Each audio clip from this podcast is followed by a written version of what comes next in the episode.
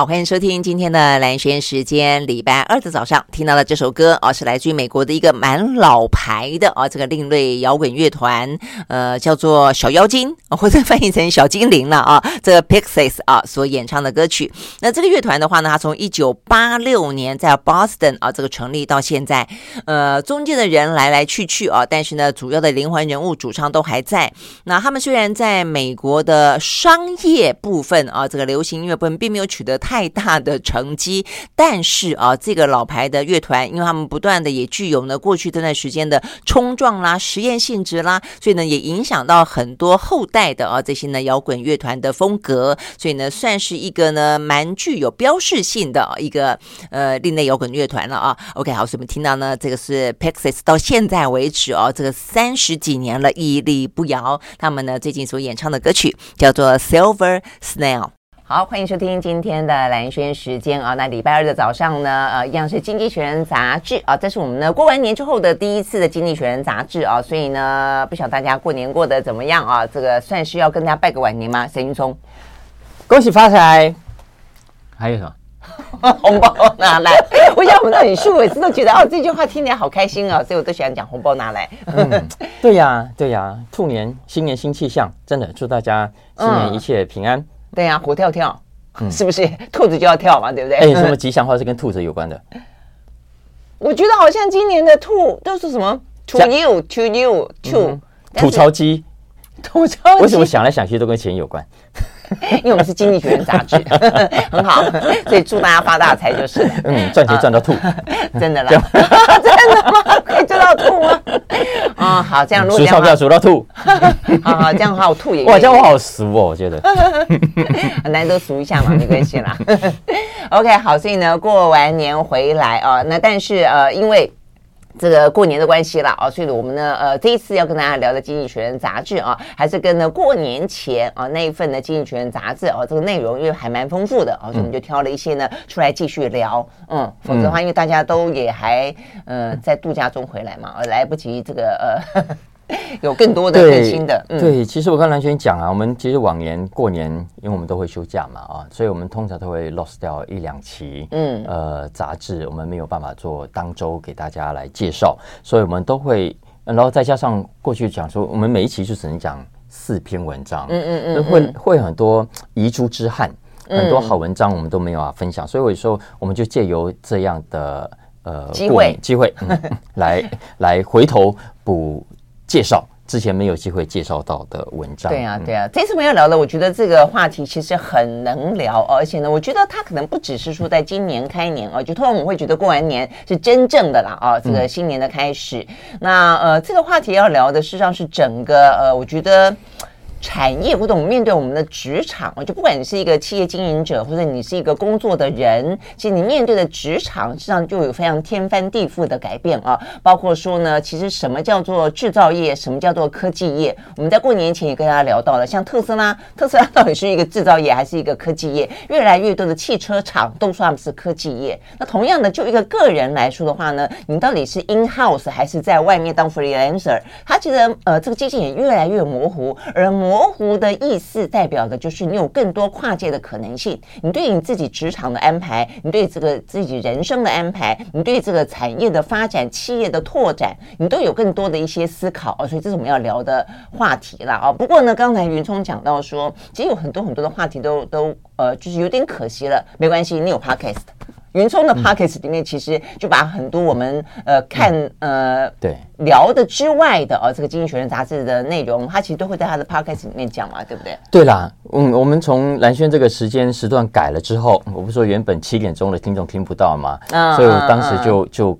就赶快开了一个七点钟的 podcast，嗯嗯、想要让大家可以保持在七点，礼拜二早上七点钟可以继续听到。嗯、所以呢，就就多做了一集《经济学人》时、嗯、经济学人特别集啊。那、欸、所以你真的是冲着我们的节目的时间的更改而做的哈？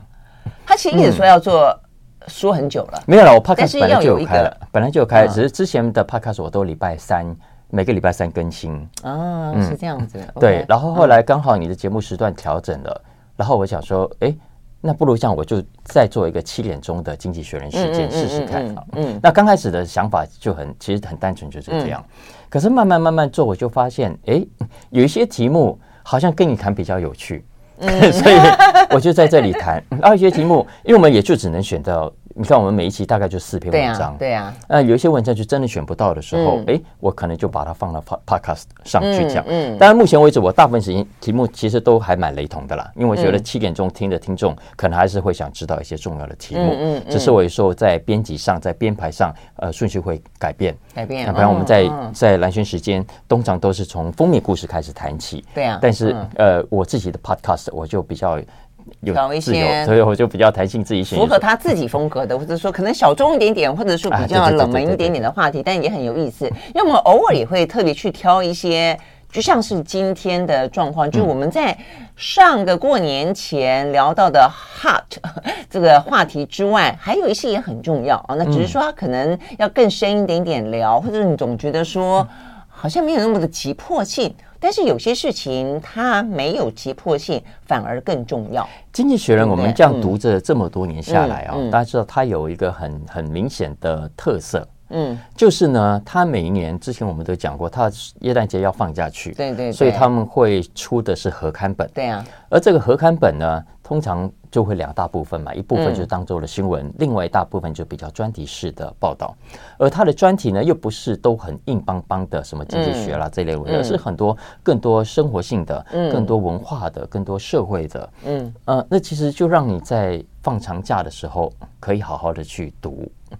那这一些文章，他为了要准备啊，我自己觉得啦哈，他会多准备很多。嗯，然后老实说，不见得都能放得下在合刊本。Uh, OK，也就是说，这些文章呢，偷渡到新的对，都会陆陆续续的在接下来，呃，就是跨入新的年度之后，前面那一个月的那几期，你会发现，哎，还是会出现这种比较不像新闻性的专题，啊，比较软性的文章，或者比较呃呃大概念的文章，嗯嗯，那。举个例子来说，像我们过年前录的这一期 Zero Sum 这一期封面啊，嗯、其实里面就有好几个题目，嗯、在我读起来，可能就是他们合刊本放不进去 的文章。在耶诞节那个时候的合刊本，嗯，为什么这样子怀疑呢？是因为第一个，它篇幅真的很长，会比一般他们平常的专题都要来得长。嗯嗯，呃，也就是说，你读起来可能是要十分钟左右的时间的长度。为什么知道？是因为它的。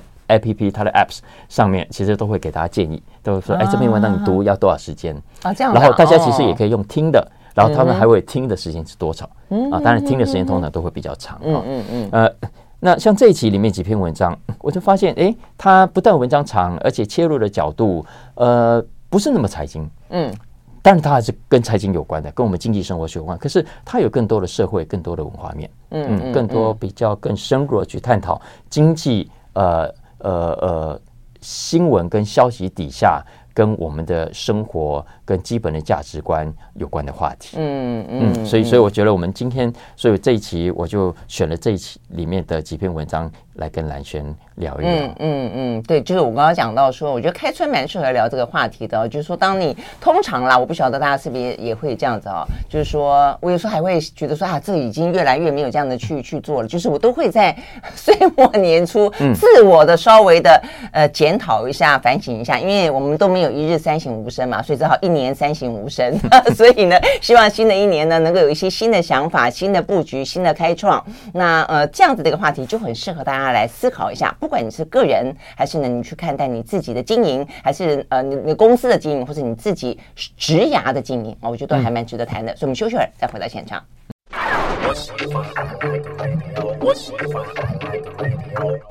好，回到蓝轩时间，继续和沈云聪来聊这一期的《经济学人》杂志啊。我们刚刚聊到啊，才刚刚过完年，然后你的嗯，接下来新的这一年，你打算做些什么样的事情呢？啊，你要怎么看待自己的工作，看待自己的呃公司的发展？然后呢，要做一些什么样的布局？有没有一些想法啊？其实呢，也可以有一些新的观念啊注入的。我们要聊的这个是呃，讲到科技已经改写了很多企业的疆界了啊。嗯，我刚刚讲非常容易理解的就是像电动。车了啊，那呃，我们讲到去年的呃，等于是在嗯美国新的一年啦，但是对我们来说是过年前了。他们那个消费呃，这个消费消费电子大展里面一大堆汽车，说他们是科技业，但是还不止于此，对不对？嗯，呃，我我我补充一下好吗？因为上回你讲到那个。新年新希望啊。嗯，是。其其实我我在 Podcast 里面有跟大家介绍这一期的封面设计，嗯、我们就我们上礼来嗯嗯来不及讲。其实这个封面，经济学人说他也是想要新年新希望，新年新气象。所以这是因为这一期我们要介绍的是一月十四号出刊的，也就是二零二三年它的第二期杂志。对，它这是一个数学符号，是这个意思吗？是的，没错。我还算有点点聪明的。没错，有有，其实蓝轩常常都很正确的解读《经济学人》的封面的，真的，真的，真的哈。那他这一期的封面，他其实原本他谈的是全球化，对，呃，遭到破坏，嗯，所以他其实在发想的过程中，也曾经想过，他就弄个地球，然后地球被砸烂。是不是很逊？对，所以他们自带很逊，所以他们其实也特别的用心，呃，想要给大家在新的一年感觉到不同的风格，嗯、感觉到他们格外的用心。达文西密码的感觉，哎，对对，对，大家要要上网看一下那个《经济学人》杂志的封面，才会知道我们在说什么。这漩涡里面有很多货柜轮，货柜轮排成了一个形状。对，这个形状呢是数学的符号，我们叫 sigma。我都忘记它叫什么了，我只是西格玛啊，这叫西格玛。西格玛什么意思？嗯，西格玛其实就是连续加法的意思啊，就是一个连续加法。都忘了。所以呃，但这些货柜呢，为什么会被挤压成一个连续加法的符号？是因为它底下背后有一个漩涡。对呀，嗯，漩涡我有看到。嗯，这个漩涡其实可能就就代表着嗯，这场美国发发动的零和游戏，嗯哼，呃，其实正在把全世界。都卷起来，都把它卷乱了。对，那卷乱的同时，其实就出现了这个连续加法的西格玛，它仿佛在提醒美国，提醒世界，嗯，提醒西方国家，其实这个世界要更好，是应该用连续加法，大家都好，这个世界才会好。哦，OK，好，这这个这个解读有点不能讲牵强啦，有点。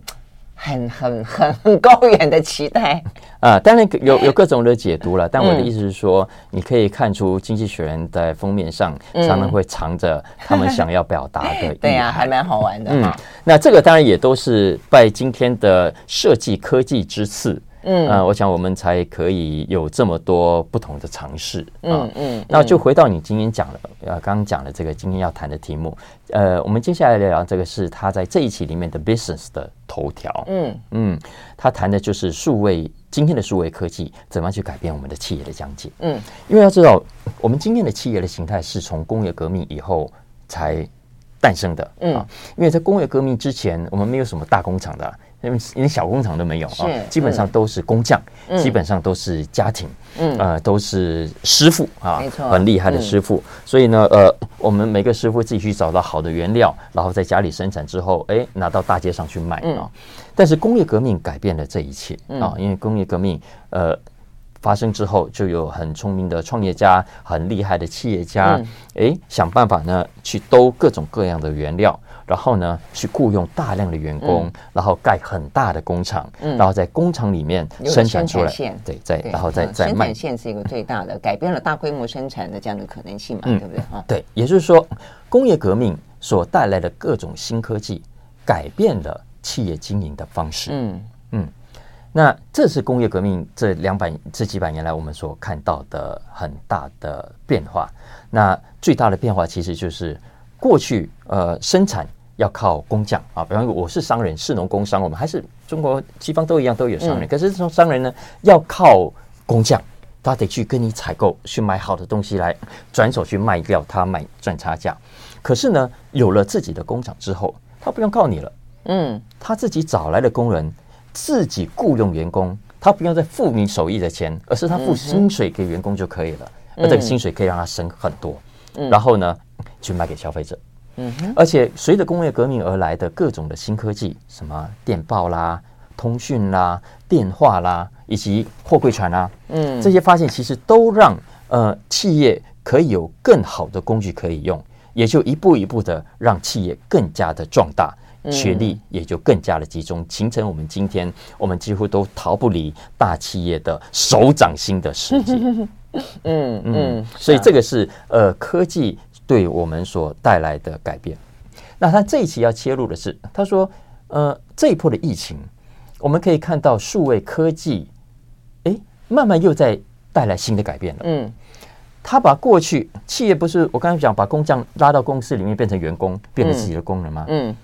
但是这一波的数位科技，尤其在疫情中，我们看到，他好像慢慢呢又把工作的人从企业放回去了，拉回去了。嗯啊，自己的员工不用再到工厂，不用再到公司来了，嗯，而是可以在自己的家里。嗯，然后呢，甚至我连自己的工厂、自己的公司都未必需要呃自己养人，而是我可以外包，嗯，给不同的给别人，嗯，让他们来生产之后，交给我来帮他卖。哎，这个世界好像分久必合，合久必分。嗯，呃，原本进来的，现在又慢慢的跑出去了。嗯，为什么？也就是拜我们今天的数位科技之赐。嗯，哎，不过你在讲外包哈，又跟我们上次聊到的全球化有关系啊。就过去来讲，如果全球化这个浪潮一路走下去的话，我想这个呃加上啊这个科技数位的呃助攻，我觉得这个趋势会来得更更广更快啊。但现在全球化如果碰到逆潮之后，这外包的部分会不会有那么那么大的顺畅，或者说总而言之长链变短链啊？这个全球变区域，我觉得这么也还是值得观察的。但是刚刚云通讲到这个呃内容里面来讲，就是说。最大的不同，所以很多人在形容这叫做第三次的世界革命啊、嗯呃，工业革命嘛，就是说，呃，数位科技进来之后，又有了呃这个机器手背机器人呢，又有了工作场域的改变，又有了线上的这个虚拟实呃跟跟实境之类呃这样的一个运用。其实就变得真的是很颠覆了啊！这个过去认为的呃所谓的工作，其实我记得我很早以前讲过一个叫做一本书叫《隔间》哦，那个那本书就在告诉我们说，其实我们现在很习惯于现在的呃工作，比方早上八九点去打卡，然后大家在一个办公室里面，或大家在一个生产线的前面，然后重复做的一些 routine 的工作。但是这个样子的一个生活样态，也不过是在呃。这个蒸汽机发明之后，呃，等等等啊，这个之后，然后开始了有了上班时间才开始的哦，不是不是我们的老祖先一直都这个样子的，所以呢，再改变的可能性是非常高的，而现在就正在改变中。我们休息，马上回来。嗯哼。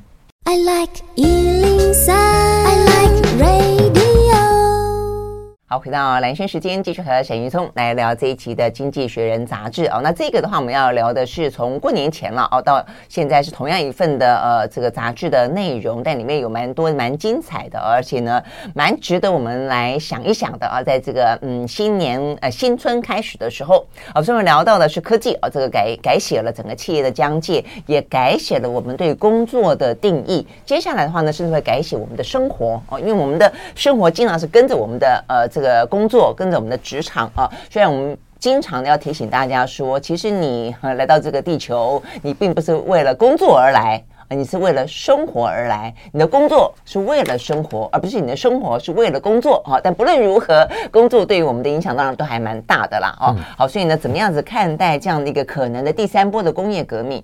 其实真的，包括台湾在内啊，你看疫情过后，你有没有发现很多公司现在都已经习惯了部分在家上班？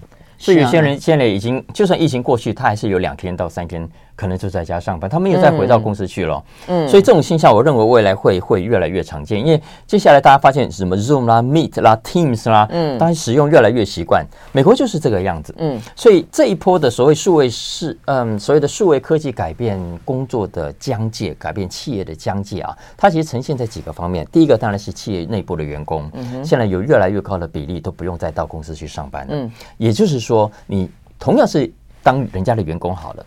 你的工作地点不再像过去受到那么大的限制。嗯，比方说，如果你不喜欢搬家，你现在有更好的条件去跟公司谈，你继续住在你的乡下。嗯，但是透过远距是哦，那你可以省掉了住在拥挤的大城市的各种的问题，塞车啦、高房价啦、高租金啦等等。再来影响的不是只有企业内部，还有企业外部。现在越来越多的企业啊，选择跟外部的对象来合作。所以，在美国的统计啊，《经济学人》说，二零一八年的 freelancer 的收入一千三百五十亿，二零二一年暴增到两千四百七十亿，增加了一千多亿。嗯嗯，有越来越多的企业里面的白领工作都外包了，都外包了。嗯，然后他说，去年啊，这个亚特兰大的联准会曾经有个调查，规模蛮大的，美国五百家大型的企业。结果发现啊，里头有两成的企业啊，在过去这段时间增加了它的外包的活动，有些外包到国内，有些外包到国外啊。嗯。啊，另外有一个统计，他是说目前在美国独立接案啊，独立接案的人，呃，怎么定义独立接案呢？就是要每周投入至少十五个小时做这个事情的人。嗯哼，他说在二零一九年有一千五百万人，到了二零二二年有两千两百万人，你看几乎是整个一个那个台湾的人口了。嗯嗯，真的。当然这个数字也有人说啊太夸大了，但其实最即便是比较保守的统计，也都是上百万人。以上数百万人，但我相信这个听众朋友在听到现在一定很好奇，到底哪些行业它可以比较容易接受外包？也就是说，你是在哪一个行业工作的人？你现在或许还没有，但未来接下来其实很可能它可以去被外包。太多了，以前我们所谓的 gig works 啊，呃呃，这些什么工作啊，呃，就是什么 Uber 啊、Foodpanda 啊这一类，不，现在其实已经是各行各业很多平台都已提供这样的服务啊。比方说，呃，媒体制作好了。啊、那媒体当然、嗯、对不对哈？呃，要做 YT 啦，呃，你要做 Podcast 啦，嗯，啊，你要做媒体小编等等。像美国有一个叫 Fiverr，呃、嗯、，F I V E R R 啊，大概上，它就是提供这样的一个企业的服务。嗯、你可以到这个平台上，它会帮你撮合。嗯，再来还有网站网络的开发 Web Development，嗯，呃，这个也有一个叫 Upwork 的平台。嗯帮大家去做撮合，嗯、大家可以上去找。嗯、另外还有其他呃，社区媒体的创作者啦，呃，比如说 Amazon，他要找的时候，他就跑到通稿另外一个平台上去。嗯、所以这一类的这的平台现在越来越多，而且在不同行业都有，所以它让现在的企业啊更容易找到可以完成外包任务的人或者是机构来帮他完成过去他必须靠员工来完成的任务。嗯哼，嗯，OK，所以听听起来，我觉得现在因为媒体啦，或者是说呃网络上面社群经营啦，当然是这些年来就是新增的哦一个内容，所以这部分好像很可以由外包或者 freelancer 来完成。但我觉得会不会以后到了那种只要是非劳力型的，只要是动脑的白领的坐办公室的，会不会都很容易？呃，会的，一定会的，但它除非我认为它最终还是会并存的现象啊，因为有些老板还是喜欢大家乖乖到公司打卡，像马斯克就是，对对，人家马斯克就是说，他就觉得你在家里就是在鬼混。呃，但是但是呃，很多企业已经发现，如果他能够好好利用跟掌握的话，这些外部的 freelancers 可能会可以为他带来更大的好处。嗯，所以比方说。呃，到底哪一些东西可以自己来？嗯，什么样的东西必须靠外人呢？嗯，他这边就引述的是诺贝尔经济学奖得主寇斯啊，Ronald Coase，他曾经提出的一个一个主张。他认为啊，企业该做什么，不该做什么。嗯，然后也就是说，企业你规模要维持多大或者多小，嗯，其实要看两件事情。嗯，第一看交易成本，以及第二看资讯成本。嗯，也就是说，呃，如果你留在自己内部做交易。成本跟资讯成本越低，那你就自己做。资讯成本什么意思？沟通的成本啊，比方说，OK 啊，比方我自己每天在公司可以彼此接触跟开会，是是是，我的交资讯成本就低。但是如果到外面上，以前我还要开个车到你公司，到你另外去，这资讯成本是高的。嗯嗯。但现在其实有了各种的网络科技，资讯成本就低了。嗯。所以造成的结果是，企业现在要重新打算盘，重新去评估。呃，通常在这种情况下，我觉得包括我们自己出版也都有。我发现那种很厉害用网络，很像蜘蛛一样在爬网的啊，越占优势。嗯嗯。但当然总体来说，经济学人这篇文章是认为了啊，呃，目前当然到底有多少企业很仰赖外包？仰赖的程度有多少很难讲，因为没有任何具体的统计，因为企业才不会让你知道。嗯，对，好。但是总的来说，如果继续朝这个方向去，他认为是双赢的。嗯，因为对企业来说，如果可以找到更有效率的方式去外包，省掉他还要搞这么多大的办公室，养这么多的员工，他的利润就可以增加。至于对 freelancer 来说，他呢就有更多的机会，更好的机会，他的收入也会更高。他的生活品质也会更好，他更可能可以兼顾家庭、兼顾自己哦的生活，对不对？对员工来说也是，他未来不见得一定要挤到什么大都市的蛋黄区，嗯 嗯，而是他可以住在比较远的地方，呃，但是同样可以好好的在工作上有很不错的表现。嗯嗯，OK，好，所以这些事情事实上，大家有没有发现，在过去这些年，我们都一一点一滴都有在讲哦。但是重点在于说，它慢慢慢慢的落实了。呃，所以呢，这个疫情结束之后，呃，办公室是不是需要还那么大？那呃裁掉的人是不是还需要回聘？呃，或者说我们自己的呃工作的场域是不是可以搬得远一点？如果这样子的话，那其他的卫星城市它的房价会不会因此而有了什么样的改变等等？实际上都是在改变当中啊。所以对于呃你我来说，是不是会有一个新的布局、新的机会呢？我们休息了再回来。I like 103, I like rain. 好，回到蓝轩时间，继续和沈云聪来聊这一期的《经济学人》杂志啊。我们刚刚聊到的是呢，这科技啊改写了企业的，改写了个人工作啊等等的一些疆界啊，可能有些可以新的思考。那接下来的话呢，哎，我觉得这个话题其实还蛮搭的哦。我们就要聊说，那公司会不会要你去进呃签一些竞业条款？嗯，哎，确实是啊。如果说你外包的工作越来越多了，或者你你更不特别需要每天都进公司了，但是公司会不会心里面觉得有一点点？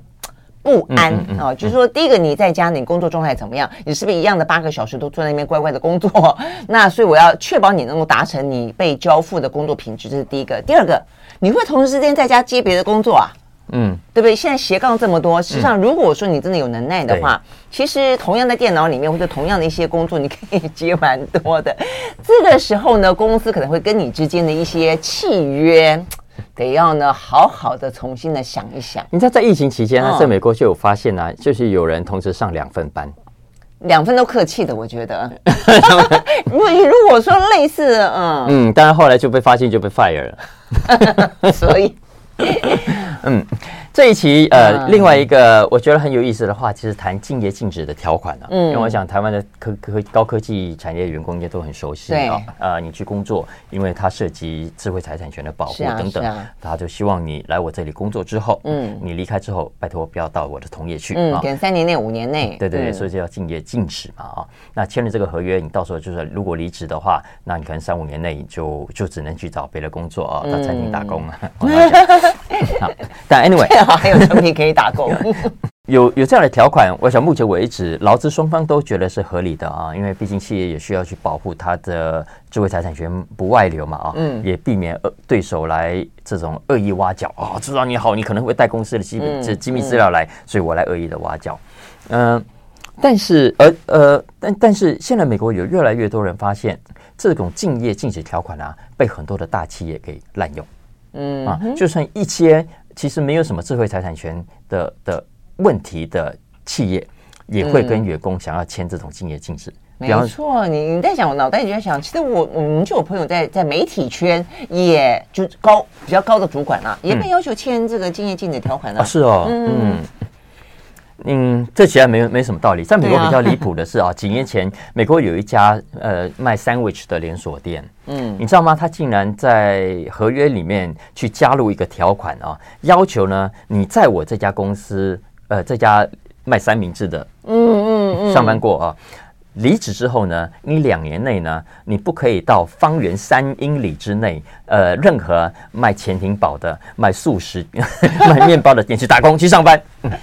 真的，所以，所以这个他是担心你把这个呃潜艇堡的配方，比如放多少薯，呃，放多少生菜，放多少番茄，啊、这有多扯就不用再讲了。对对，所以，所以后来他他被被踢爆之后，也是赶快取消了啊，嗯、也是关，因为所以没没道理的事情啊。嗯、而且要知道，你这些打工人都是辛苦的人呢，你这样禁止到他还能去哪里工作啊？嗯嗯。但所以，但这也引起更多人对于竞业禁止条款的合理性提出质疑。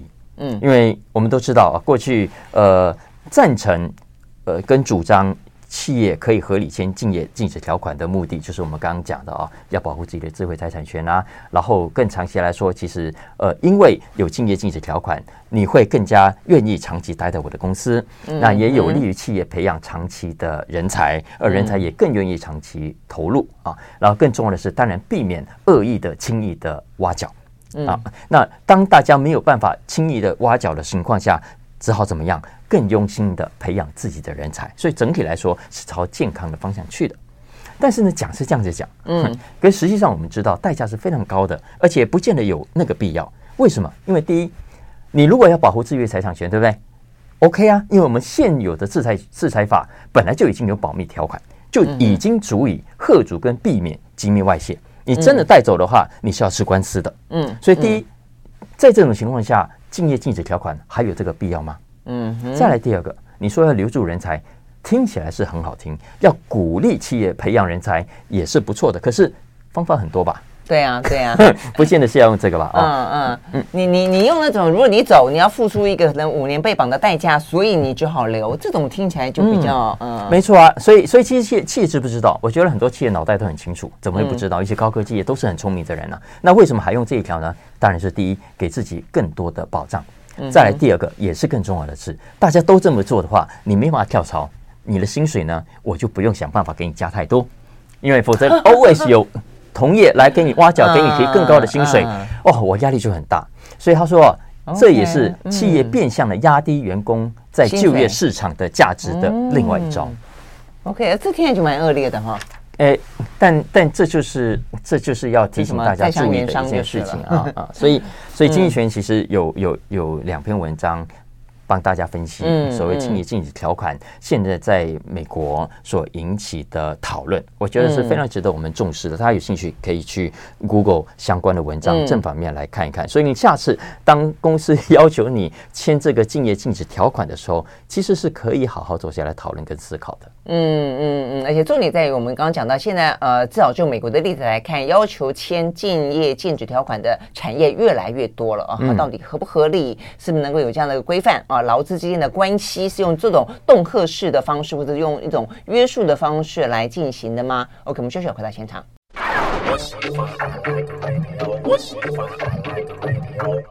好，回到来生时间，继续和沈云聪来聊这一期的《经济学人》杂志啊。好，那最后呢，聊一个呃蛮好玩的话题，比较轻松了啊。那事实上也是大家好像有点点。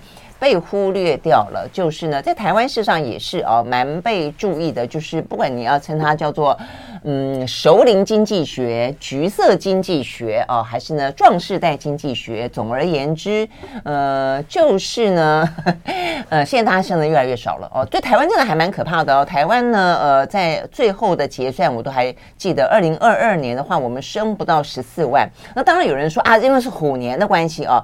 哎，我还以前还不晓得说虎年真的大家那么的在乎哈，说不喜欢。我想说虎父无犬子，虎子不是很好吗？哎，不好，虎年不好，龙年好。嗯哼，所以总而言之哦，台湾生的很少。那兔年好不好？我觉得生个兔崽子，我觉得活蹦乱跳很好啊。我觉得如果想生，有能力生，每一年都很好啊，对不对哈？而且你看，嗯，你别人不生，你生，我觉得有优势啊。就市场来说，对不对？否则你看龙年每次那么多人，你要挤，当然现在嗯没有什么升学窄门了，但是竞争相对来说也还是激烈，不是吗？但总而言之，我们要讲的是，台湾那个生不如死已经好多年了哦。那就是说，你你越来越老化的社会，大家对于老这件事情，呃，其实真的应该。要扭转整个的心态啊！我们要聊的是奶奶经济学，就爷爷奶奶、阿公阿妈，其实哎，不要小看他们啊，这个是很有经济那个。哎，对，嗯，其其实我在 podcast 里面有讲，这是这一期里面老实说我最喜欢的文章。嗯哼，嗯。因为就像经济学人说的啊，阿公阿妈哈，我们大家都有。嗯，可是呢，大家有没有发现，大家很少去谈阿公阿妈的价值跟他们所扮演的重要的角色。嗯，所以国际上也很少有论文去探讨阿公阿妈在经济上的重要性。嗯嗯，但是实际上阿公阿妈很重要的，为什么呢？因为第一个研究显示啊，研究显示有阿嬷，其实应该叫阿嬷啊。呃，为什么？因为阿公太懒了，阿公 通常帮忙带的都是阿妈。真的，嗯，他说呢。有祖父母帮忙，尤其是祖母帮忙带的孩子，他成长会比较好，不管是情绪上，不管是是行为上，都呈现比较稳定的成长。真的吗？嗯，是的。再来第二个，也是更重要的，也是他对经济上更直接的贡献，就是有了祖父母的帮忙，提高了女性的就业率。很多的妈妈因为有她的妈妈在帮忙带小孩，因为有老公的妈妈在帮忙带小孩，所以她可以出去上班，所以她可以出去工作，也就让生活可以更有效的去改善。有研究显示是倒过来的，通常呢，当这个帮忙带养的阿嬷去世了之后，其实妈妈的就业率就突然骤降。嗯嗯，所以这个是很很明确，阿嬷做。带来的重要的贡献，嗯嗯嗯。可是呢，妈妈的妈妈很伟大。哎，其实是真的啊啊爸啊爸爸的妈妈也很伟大。呃，爸爸的妈妈也很伟大，对对对，那就是爸爸跟爸爸的爸爸不够伟大，是不是？哎，但是我觉得他可能要设设定一个情境了。我刚刚一直在听你在讲，就是说，呃，有他们帮忙的话很棒。可是台湾其实没，也有在讨论隔代教养，没错没错。隔代教养不见得是一个好的状况，就是看你是什么样的一个条件啊。对，今兰萱。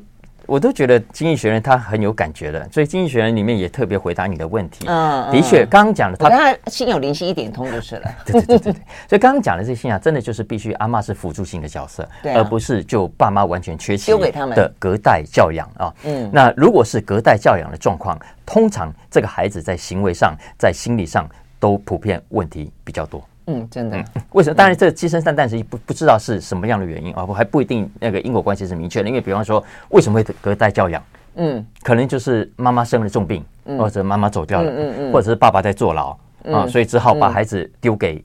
阿公阿妈去养，所以这种、嗯、这种家庭情呃环境下长大的孩子，当然行为上、情感上都会普遍有比较多的创伤。嗯，这当然不是好的。嗯、但我们现在讲的是，呃，有阿嬷做辅助性角色所带养的家庭跟孩子，他其实是成长会比较好，他对未来的贡献当然也会对，嗯，也会比较大。嗯，可是呢，呃，我们现在其实对阿公阿嬷的角色是比较忽略的，也就是为什么经济学人说他其实找不到关于阿公阿嬷的相关的统计。所以最后，他这篇文章要完成，他是邀请德国的一家人口研究中心的学者，请他呢去透过联合国的人口统计去估计出来的，到底全球有多少阿公阿妈，你知道吗？没有人知道。我们知道老年人口、中年人口、幼年人口多少，但是我们不知道这些老年人口当中有多少的阿公阿妈。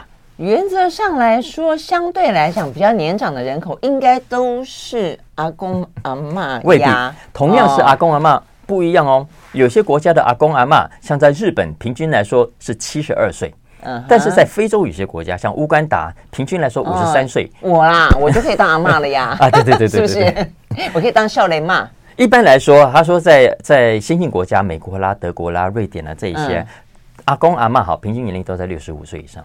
嗯啊，但是呢，在什么印度啦、塞内加尔、尼日利亚，可能五十岁都当阿嬷，嗯嗯，六十岁都当阿嬷，是这样没错。嗯，所以这个其实呃是统计上，我们目前都是只能用刚刚讲的这个方式去估计出来，但可以预计，他们认为为什么特别谈这件事情？因为未来随着人口继续的老化，嗯呃，出生率越来越低。然后老年人的寿命越来越长，嗯、哼呃，阿嬷跟孙子们，所谓孙子们，他定义是十五岁以下的比率哈，嗯、其实这五十年来已经明显的在提高了。嗯哼，未来到了二零五零年，阿公阿妈等级的，在这个社会上的人口结构里面，会超过孙子们。啊，是啊，就我刚刚讲生不如死的状况就这样，所以意思就是重点在于说。嗯所以呢，我们以前会说什么？你要什么，爸爸买给你。我告诉你，你以后要什么呢？阿公阿妈买给你。嗯嗯、所以他们的产生的经济学由他们来主导，或者说他们占了一部分。他们决定要买什么，买哪一个品牌，需不需要，都是由阿公阿妈来决定。我们现在可能阿公阿妈都比爸爸妈妈有钱。哦，对，还有，呃，而且阿公阿妈代养，老实说不是没有问题的啦。哈，包括比方说第一个比较有钱，也比较宠孙子，所以他说阿公阿妈代养的哈。比较胖，比较容易。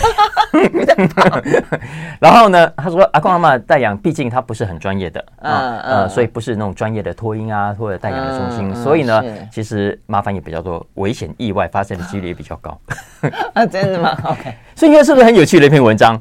其实这些都是我们生活中会遇到，可是我们却没有看到一个发生中，对对对对对，所以却没有看到比较有深入、比较宏观的分析跟报道。那如果大家有兴趣的话，推荐大家推荐大家看这一期的《经济学人》这篇文章。对啊，而且我觉得以后很必要性，就是亲现在在讲什么亲盈共居，我觉得亲盈共处，就以后到底这个世界里面不同世代当中的相处，我觉得这个问题真的是很值得，就是要好好的去去磨合磨合，去思考思考。